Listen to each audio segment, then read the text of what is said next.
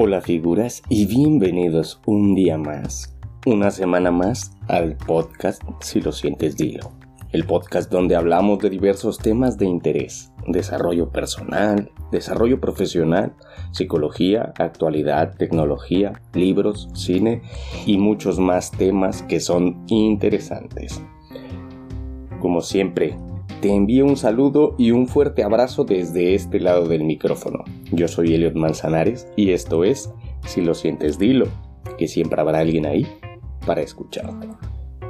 Como ya saben, estamos dando lectura a un libro escrito por Viktor Frankl.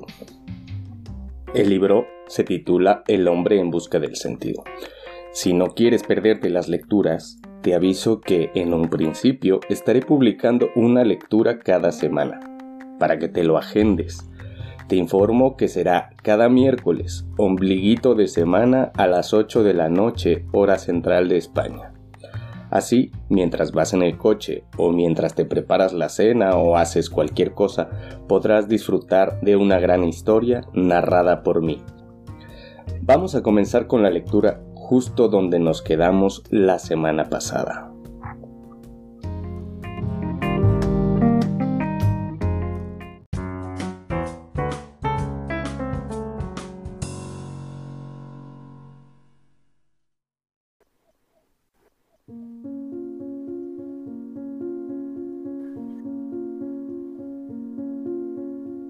Al campo de infecciosos?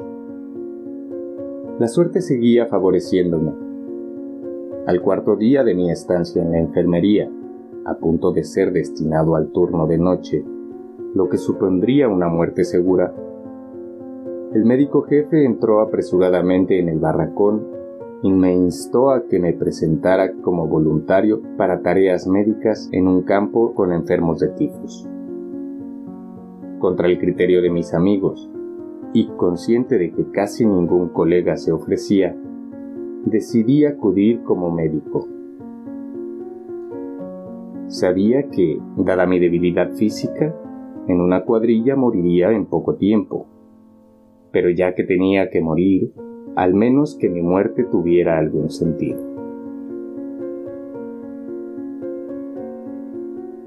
Me parecía más sensato intentar ayudar a mis compañeros como médico que vegetar o perder la vida como el trabajador inútil que era entonces. Para mí era una simple cuestión matemática, no un sacrificio. Tiempo después me enteré de que, en secreto, el suboficial del equipo sanitario había ordenado dejar, en cuidados, a los dos médicos voluntarios hasta su traslado al campo de infecciosos. Teníamos un aspecto tan demacrado que seguramente temía enviar no dos médicos, sino un par de cadáveres más. Ya he dicho que para nosotros carecía de interés cuanto no se relacionara con la preocupación inmediata por la supervivencia personal y de los amigos todo se supedita a ese fin. La supervivencia absorbía la personalidad hasta provocar un torbellino mental que ponía en duda la jerarquía de valores que había sostenido el prisionero antes del internamiento. Influido por un entorno que no reconocía la vida y la dignidad humanas, que despojaba al hombre de voluntad y lo reducía a carne de exterminio no sin antes exprimir sus fuerzas al máximo. La persona acababa por perder sus principios morales. Si en un supremo esfuerzo por conservar la dignidad, el prisionero no luchaba por mantener sus principios, terminaba por perder la conciencia de su individualidad. Un ser con mente propia, con voluntad e integridad personal y se consideraba una simple fracción de una enorme masa de gente. La vida descendía al nivel animal. Los prisioneros eran conducidos como si fueran ganado, de un sitio a otro, juntos o separados, como un rebaño de ovejas sin pensamiento propio o voluntad. Un reducido grupo de vigilantes, bien adiestrados en métodos de tortura y sadismo, los observaba como una jauría desde todos los ángulos. Conducían constantemente el rebaño, atrás, adelante, con gritos, patadas y golpes. Y nosotros obedecíamos como borregos con dos únicos pensamientos, evitar a los perversos abuesos y conseguir un poco de comida. Igual que las ovejas medrosas se agolpan en el centro del rebaño, también nosotros buscábamos el centro de las formaciones. Allí se recibían menos golpes de los guardias, que marchaban en los flancos, al frente y en la retaguardia del grupo. Y a la vez ir en el centro nos protegía del frío y del viento, de modo que el afán de disolverse en la multitud literalmente suponía una maniobra para salvar el pellejo una maniobra que, a la hora de formar, ejecutábamos automáticamente.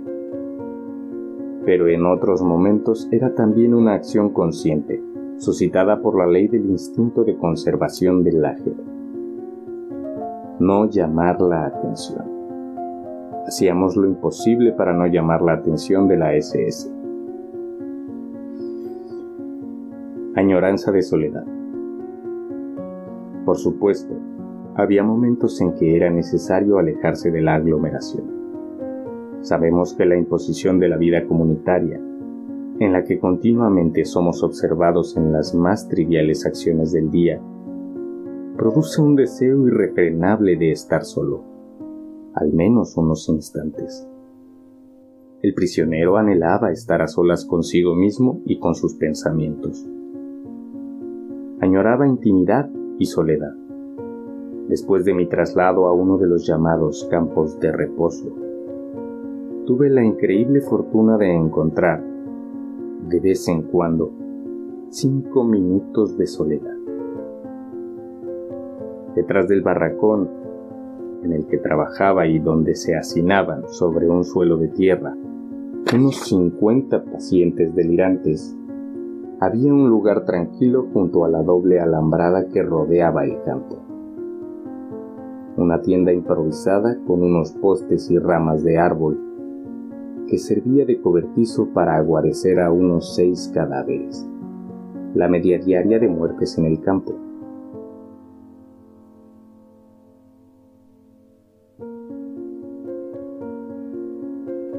Había al lado, además, un pozo por el que se accedía a las tuberías de la conducción del agua cubierto con una tapa de madera.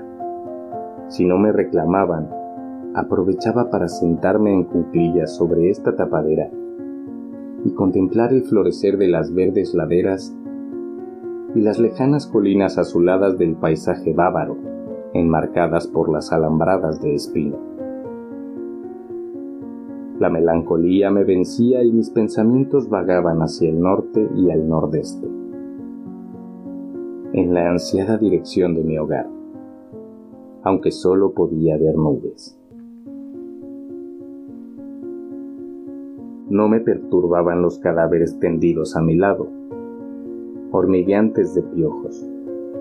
Lo único que me despertaba de mis sueños eran las inquietantes pisadas de los guardias, o el aviso de la enfermería para recoger un suministro de medicinas para el barracón. 5 o quizás 10 tabletas de aspirina para varios días y 50 pacientes. La recogía y hacía mi ronda tomando el pulso a los pacientes y administrando media tableta de aspirina en los casos graves. Los desahuciados no recibían ningún medicamento no les habría servido de nada y se lo privarían a los enfermos que tenían alguna esperanza de curación. Para los pacientes leves solo tenía palabras de aliento, y esa visita, paciente a paciente, la hacía casi arrastrándome, pues yo mismo estaba débil y exhausto, convaleciente de un fuerte ataque de tifus.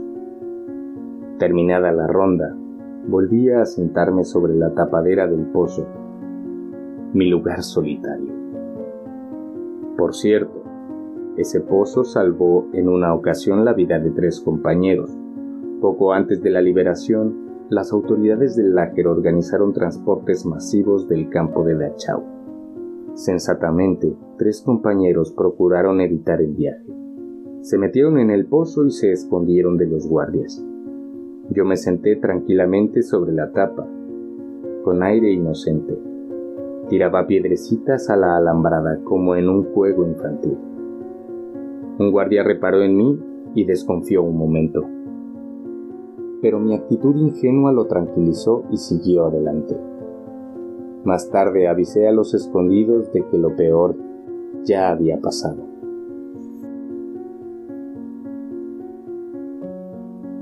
Juguete del destino. Para una persona ajena a las condiciones de la vida en el Láger, resultará incomprensible el poco valor que allí se concedía a la vida humana. El prisionero ya estaba endurecido, pero adquiría más conciencia del desaprecio por la vida cuando se organizaba un convoy de enfermos. Tiraban los cuerpos demacrados en unas carretillas que los prisioneros empujaban varios kilómetros. A veces bajo una tormenta de nieve hasta el siguiente campo. Si algún pobre enfermo moría antes de salir, lo echaban igualmente a la carretilla. La lista de prisioneros tenía que cuadrar. La lista era lo único importante. Un hombre contaba solo por su número de prisionero. Uno se convertía literalmente en un número. Estar vivo o muerto. Eso carecía de importancia, porque la vida de un número era del todo irrelevante. Y todavía importaba menos lo que había detrás de ese número y esa vida. El destino, la historia, el nombre del prisionero. En un transporte de enfermos a un campo de Baviera, en el que yo iba en calidad de médico, había un joven prisionero cuyo hermano no estaba en la lista, por lo que había quedado en tierra. El joven imploró, con tal insistencia, que el guardia decidió cambiar al hermano por un hombre que en aquel momento prefería quedarse. Pero la lista tenía que cuadrar. Era fácil conseguirlo. El hermano intercambió su número y sus apellidos con el otro prisionero. Pues, como ya he dicho, no teníamos documentación y nuestra suerte consistía en conservar el cuerpo que, después de todo, aún respiraba. Las cosas de nuestro alrededor poco nos interesaban. Con los harapos que cubrían nuestros cuerpos macilentos, pero cobraban utilidad cuando se organizaban transportes de enfermos, se examinaba con interés y sin ningún disimulo a los musulmanes que partían para comprobar si sus abrigos o zapatos eran mejores que los propios y, en tal caso, cambiárselos. Al fin y al cabo su suerte ya estaba echada. En cambio, los que quedaban en el campo y podían trabajar, debían ingeniárselas como pudieran para mejorar sus posibilidades de supervivencia. No cabía ni un ápice de sentimentalismo los prisioneros se sabían completamente a la merced del humor de los guardias, juguetes del destino, lo que nos hacía tan inhumanos como presagiaban las circunstancias. Yo sostenía, antes de mi internamiento, que tras cinco o diez años una persona estaba en condiciones de saber si algo la había favorecido en la vida. En el campo de concentración, el tiempo se acordaba en cinco minutos ya sabíamos si algo había sido beneficioso.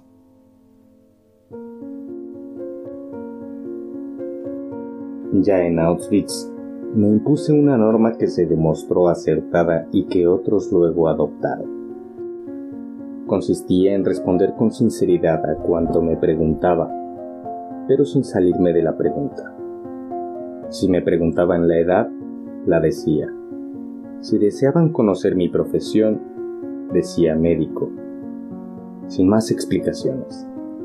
En la primera mañana en Auschwitz, un oficial de la SS asistió a la revista. Nos ordenaron agruparnos siguiendo diferentes criterios. Prisioneros de más de 40 años, de menos de 40, trabajadores del metal, mecánicos, etc. A continuación, examinaron si teníamos hernias y con algunos formaron un grupo aparte. El mío fue conducido a otro pabellón, donde nos alinearon de nuevo. Tras otra selección y después de nuevas preguntas sobre mi edad y profesión, me incluyeron en un grupo muy reducido. De nuevo nos condujeron a otro pabellón y nos agruparon de forma diferente. Este proceso se alargó bastante tiempo y al verme rodeado de extranjeros que hablaban idiomas para mí inteligibles, comencé a sentirme desosegado. Por fin pasé la última revisión y volví a encontrarme con los compañeros del primer barracón. Ellos se habían percatado de que yo había deambulado de pabellón en pabellón, pero yo sí fui consciente de que en ese tiempo me había cruzado con destinos diferentes. Cuando se organizó el mencionado traslado de los enfermos al campo de reposo, incluyeron mi nombre, es decir, mi número, porque necesitaban algunos médicos. Nadie creía que el final del trayecto fuera realmente un campo de reposo. Estábamos al tanto de sus artimañas. Semanas antes se había organizado un traslado similar y ya entonces sospechábamos que los deportados habían acabado en la cámara de gas.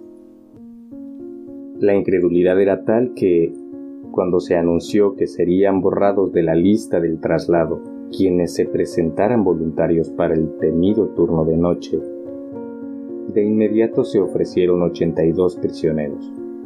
15 minutos más tarde, se canceló el transporte y los 82 prisioneros quedaron inscritos en el turno de noche.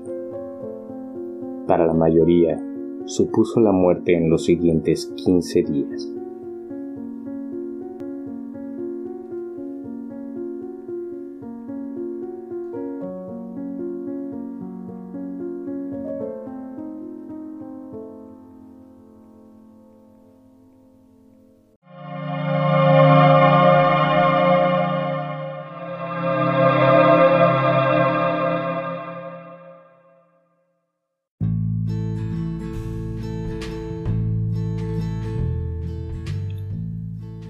Hasta aquí la lectura de la semana. Espero que te esté gustando tanto como a mí.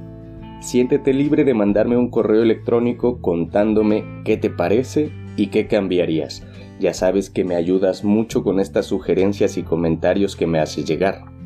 Mi correo electrónico es manzanareseliot.gmail.com o gmail.com y en la descripción te dejaré también los links de búsqueda de otros sitios donde me puedes mandar un correo, mandar mensajes de voz o simplemente regalarme estrellitas que me ayudan un montón a seguir trayendo hasta ti este tipo de contenido.